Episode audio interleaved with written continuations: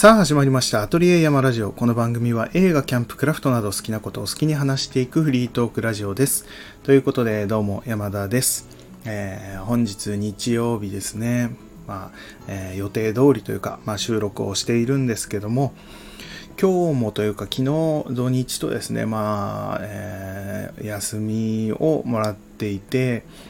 で、アトリエにこもってですね、ちょこちょここう作業をしたりとか、えーしていたんですけども、まあ、今日もいつも通りというか朝、まあ、そこそこ早めに起きてですね朝ごはんを食べて、えー作業に取り掛かるっていうような感じの流れだったんですけども今日の朝ごはんはですねまあ簡単にコンビニで買ってきたパンを食べてコーヒーを入れてみたいな感じだったんですけどもたまたまというかまあ僕がよく行くローソンなんですけどもローソンでまあローソンだけじゃないですが今はもうおでんとかがもうコンビニに並び始めるというか並ぶというか、えー販売が始まっていると思うんですけどもなんかこうおでんを食べたいなっていう気持ちにはまだあまりなってなくてまあそこまで寒くないっていうところもあるんですけどもうん、なんかレジの近くのですねあの冷蔵庫冷蔵庫なんて言うんだろうあのホットのコーヒーとかがこう、えー並んでいる棚の下の方に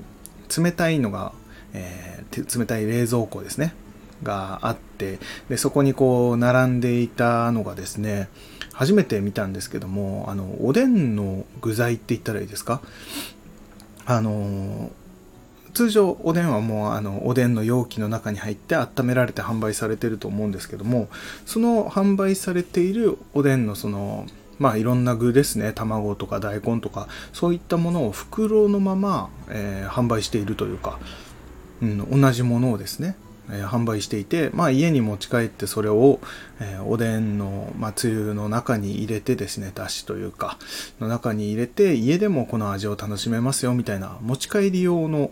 うんとチルドのというかものが販売していたんですね。でその種類によって卵百何十円とか2個とか3個とか確か入って牛すじ3本入っていくらとかっていう感じで、えー種類ごとに販売していたんですけども、まあレジ会計してる間に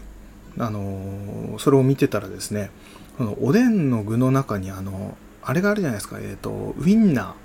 粗挽きウインナーってコンビニでよくあると思うんですけどもあのウインナー巻きとかじゃなくてそのまんまのウインナーですね。それが売られててでなんかちょっと長いというか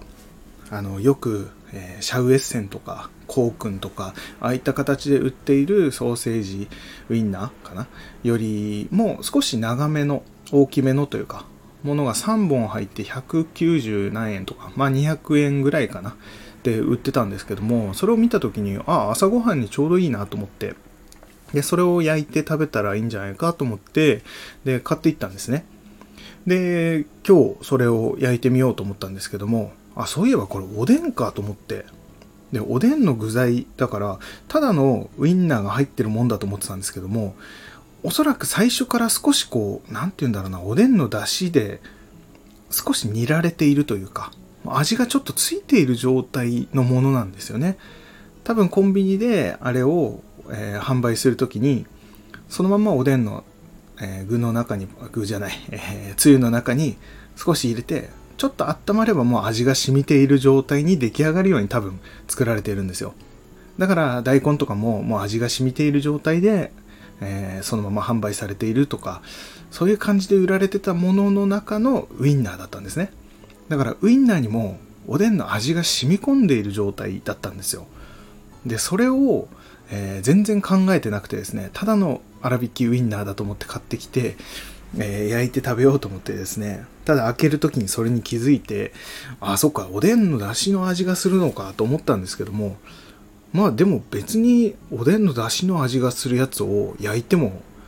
まあ問題なく美味しいだろうと思ってまあ焼いてみたんですけどもそしたらまあ問題なく美味しかったんですね。あの若干そのなんだろうな出汁の味は確かにするんですけども基本的にはまあ粗挽きウインナーなのでウインナーの味が強くてですね、うん、普通にウインナーとして食べられたんですけども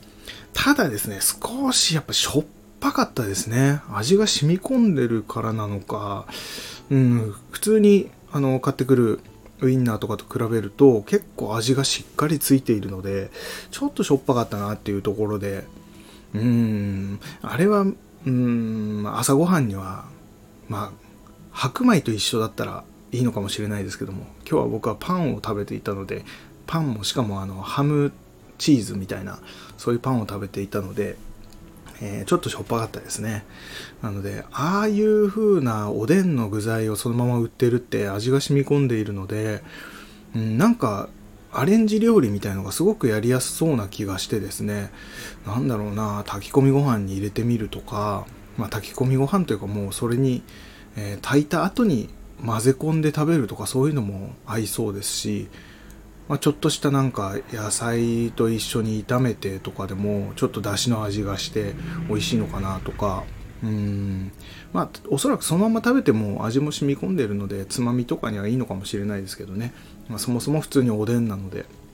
ていう感じでですねまあちょっと新たな、えー、まあ、お試しというかっていうのをやってみて、まあ、面白かったなとまあ、ちょっとしょっぱかったなっていうところはあるんですけども、まあ、そんな感じのことを今日は朝やってですね、えー、その後作業をしてたんですけどもでこないだからですねあのー、オーダーメイドのペンダントを作っていたんですけどもそれも完成しましてあとは納品するだけっていう状態になっていました。まあ、あのハワイアンジュエリーの前回お話をした、えものですね、え、それも完成しましてあとなんかここ最近ですねこの間その展示会をした後からって言ったらいいですかね。うん、なんとなく流れが良くなってきてるというか、まあ、たまたまなのかもしれないし、うん、仕事としては毎年というかだいたい冬場、まあ、年末にかけて、うん、クリスマス前ぐらいから年末うん、というか12月ぐらいですね。にかけて仕事がちょっと増えてくるというか、まあ、多少繁忙期的なものになったりするんですけどもおそらくあれですねあの冬のボーナスとかそういったものも関係してるのかとは思うんですけども、うん、その辺がうんアクセサリー業界というかまあ、物を売る業界は結構どこもそうかもしれないですけども忙しくなってくるかと思うんですけどもそれがまあなんか今回ちょっと早まっているのか秋からもうちょっとずつこう流れが変わってきてるのかその辺はちょっとわからないですけどもうん僕の周りでは少しそういうのが増えてきてですね今もまあ、えー、お仕事をいろいろお話をいただいていてですねうんとまあ企業さんのちょっとこうノベルティ的な、えー、指輪の制作というか、まあ、これも、えー、1点2点とかの話じゃないので数点数十点とかもしかしたら、えー、作る形になるかもしれないですが、まあ、そういったお話をいただいていたりとかですね。あと前にもここでちょっと話したことあったかな。あの衣装協力衣装協力衣装制作のお手伝いみたいなことをやっていてですね。それもまた新たに、えー、作るののお手伝いをさせていただけそうな感じなんですね。でここで実際に何の衣装かっていうのをお話ししたかなしてなかったかな、えー、ちょっと覚えてないんですけども前にも一度させていただいたのがあってそれがですねもう、えー、ホームページの方とかには僕の名前も載せていただいたりもしてたので、えー、言っても大丈夫だと思うんですけどもあの宮城県に、えー、お住まいの方とか、その辺、えー、興味のある方とかはご存知かもしれないですが、えー、伊達武将隊っていうですね、まあ、地域おこしの団体、集団っていう、えー、のがいまして、そういう人たちがいまして、まあ、伊達政宗、えー、だったり、えー、何でしたっけ、えー、小十郎でしたりとか、まあ、そういった人たちの格好に扮してというか、まあ、地域を盛り上げる、まあ、そういった人たちですねがいるんですけども、えー、その中に少し前からですね黒羽き組っていう、えー、忍者の何、えー、て言うんだろうな数人3人とかそんぐらいなのかな、えー、ちょっと詳しいこと僕も、え、分かってないんですけども、うん、そのパフォーマンスをする人たちがいるんですね。その忍者の格好をしてダンスをしたりとか、まあ、パフォーマンスをする人たちがいるんですけどもでその人たちの衣装ですねを、えー、荒木梨沙さんっていうスタイリストの方、えー、がデザインして制作をしているんですけどもその方とちょっとご縁がありまして、えなんだろうな、そのお手伝いをさせていただくような形になったんですね。なので、えー、まあ、って言っても僕はその洋服をなんだろう、縫ったりとか、まあ、デザインしたりっていうことっていうのは、基本的にはやったことがないので、うん、あのー、あれですね、えー、金属パーツの担当って言ったらいいかな。そういった形で、あの、協力させていただくような形になっていまして、なので、多分、その、伊達武将隊とか、黒幅木組とか、そういった形で検索してみると、え、画像とかが出てくるかと思うんですけどもその、え、忍者の衣装はですねその荒木さん荒木梨沙さんのデザインの衣装がまためちゃめちゃかっこよくてですねまあ忍者なので真っ黒なんですよね。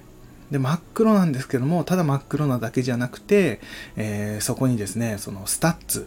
ですね。ピラミッドスタッツっていうんですかね。あのスタッツをですねこういろんな形に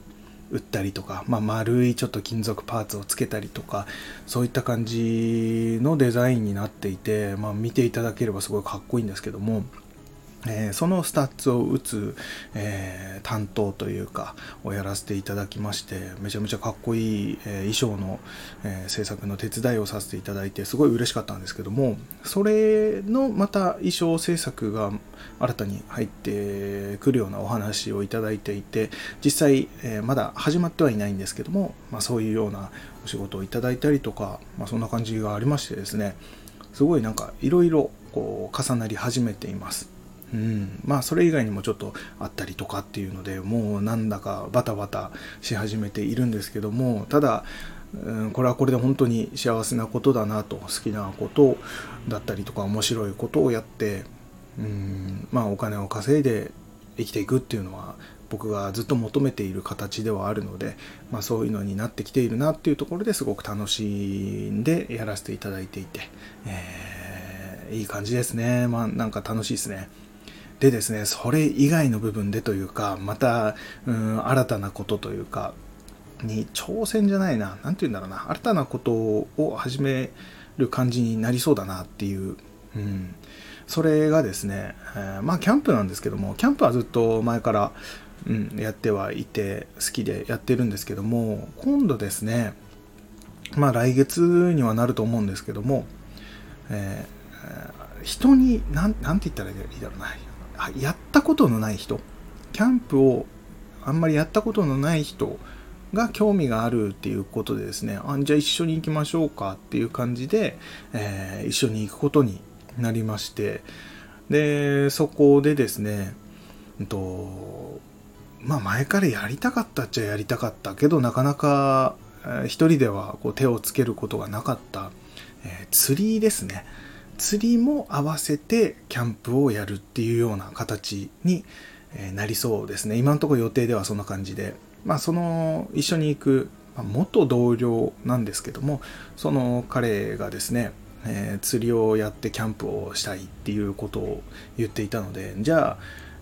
やりましょうっていう風になってですね。で、ただ、もう一発目から、その、なんだろうな、普通に川に行ってとか、湖に行って、釣りって言っても、それこそ食べられる魚を釣るっていうのは難しかったりとか、それこそ、なんだろうな、僕もずっと釣りは、えー、すごい若い頃、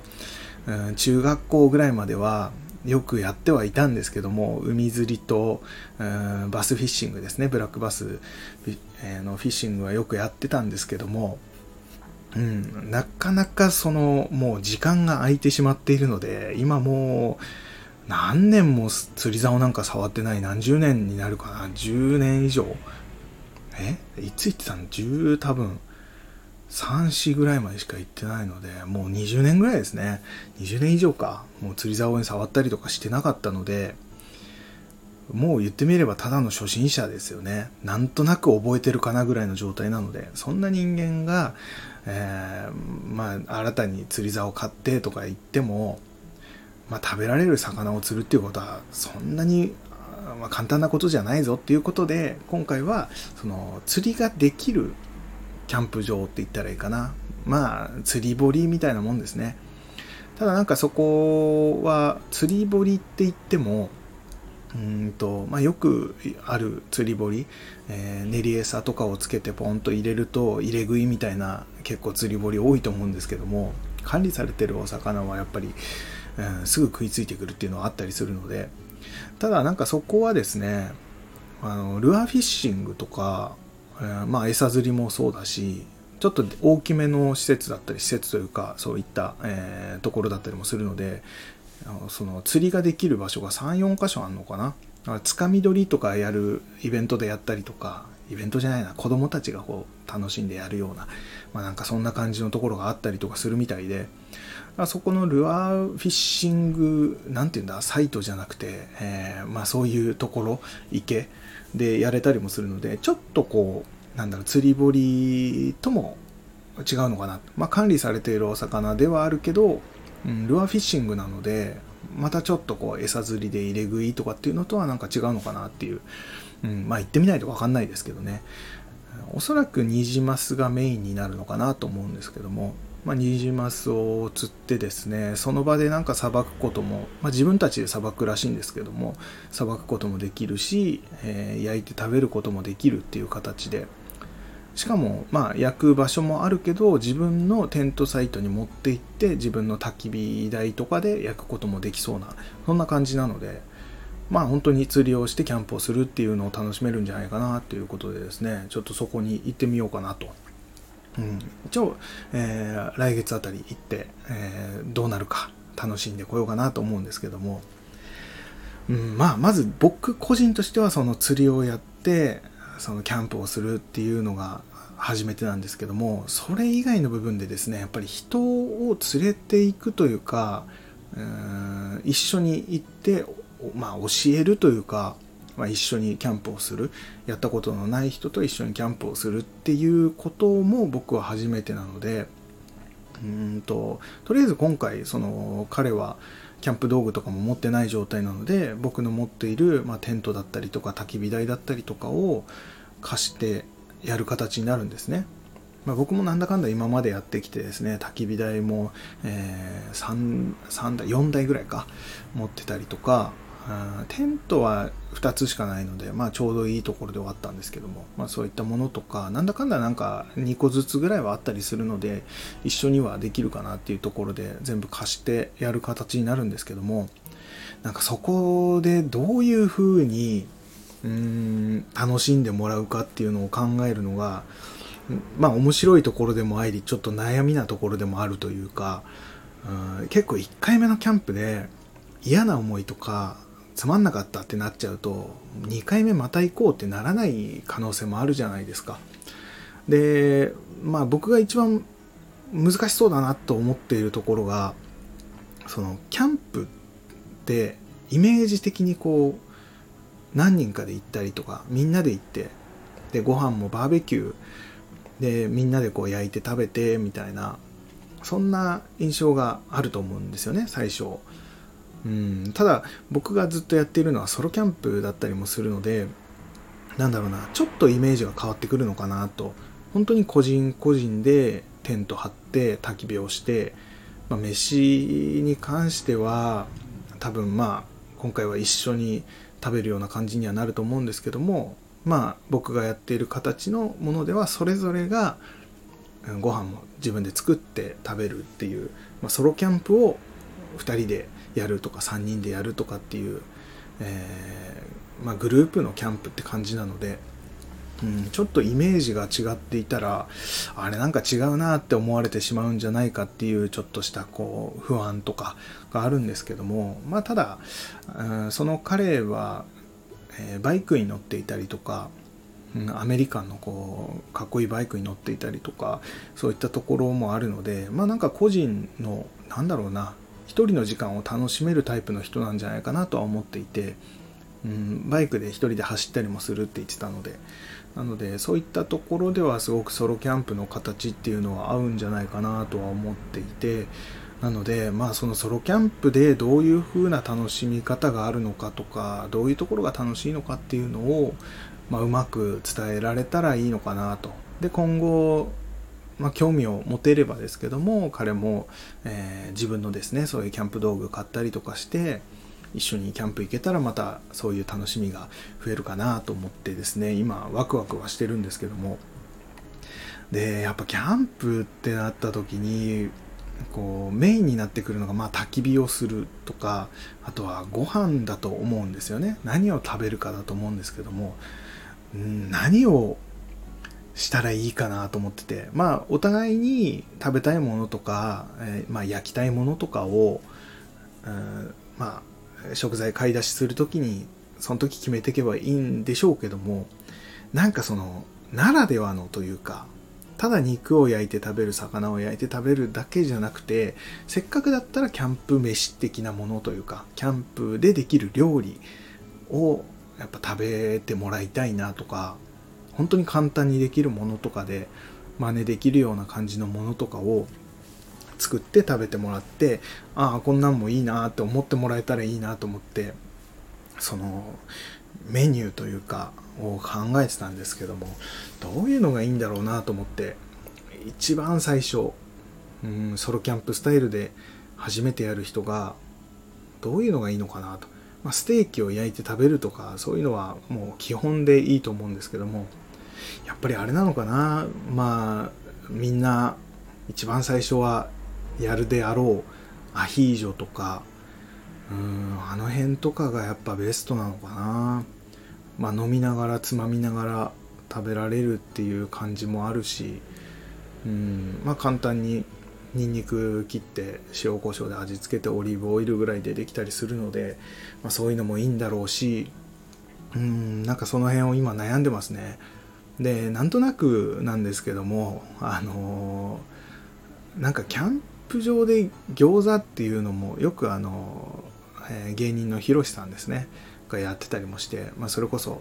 ホットサンドメーカーでこう焼いてとかっていうのをやってたりするんですけどもまあこれも餃子もいいかなと思ったり外で餃子を食べるってことはなかなかないと思うのででこの間ですねあの紹介したあのニトリの小さいフライパンもその餃子を焼くには結構ちょうどいいサイズ感というかでこびりつかないとかっていうのもあるので、まあ、失敗はしづらいだろうなっていうところもあって餃子もいいかなとかって考えてましたね。あと今ちょうど、えー、話してて、話に出てきたので思い出したんですけど、ホットサンドいいですね。ホットサンドはやっぱ朝コーヒー入れて、まあ、ベタな感じでハムチーズとか、まあ、ツナとか、そういった感じのホットサンドを作って食べるってすごいなんかキャンプ的というか、うん、なんかアウトドアの朝食的な感じがすごいいいかもしれないですね。あ、それいいな。それにしようかな。うん、ホットサンド決まりだな。僕も一番最初その一番最初というかこうなんだろうな大人になってから改めてキャンプをしたいと思ってやり始めた一番最初に泉ヶ岳かなに行ってあのラジオの相方のチンプス君と2人で行ったんですけどもあの時にホットサンドを朝作って食べた時まあちょっと寒すぎて調子悪くて全然こう食欲なかったんですけども それでも食べた時にすごく味は良かったっていう印象が強くてうんホットサンドやっぱり外で食べるのいいですね。あそれはもうやることにします。うん。っていう感じでですね、まあちょっと来月改めて初めての人と一緒にキャンプに行く、そして、えー、まあキャンプの魅力を伝えられたらなっていう感じで今ちょっとプランを考えているっていうのと、まあ僕自体もあの釣りをしてから、えー、それを焼いて食べるみたいなそんなキャンプは初めてなのでちょっと初めて尽くしな感じでうんあの大丈夫かなと不安もありつつもめちゃくちゃワクワクしているっていう状態であります。まあ、そんな感じでですね、そういったこともやってみたらですね、また改めて、え、ここでお話できるかもしれないし、まあ、うまくいけばこう YouTube の動画も撮れたらいいなとかっても思ってるので、そっちの方も、え、チェックしていただければと思います。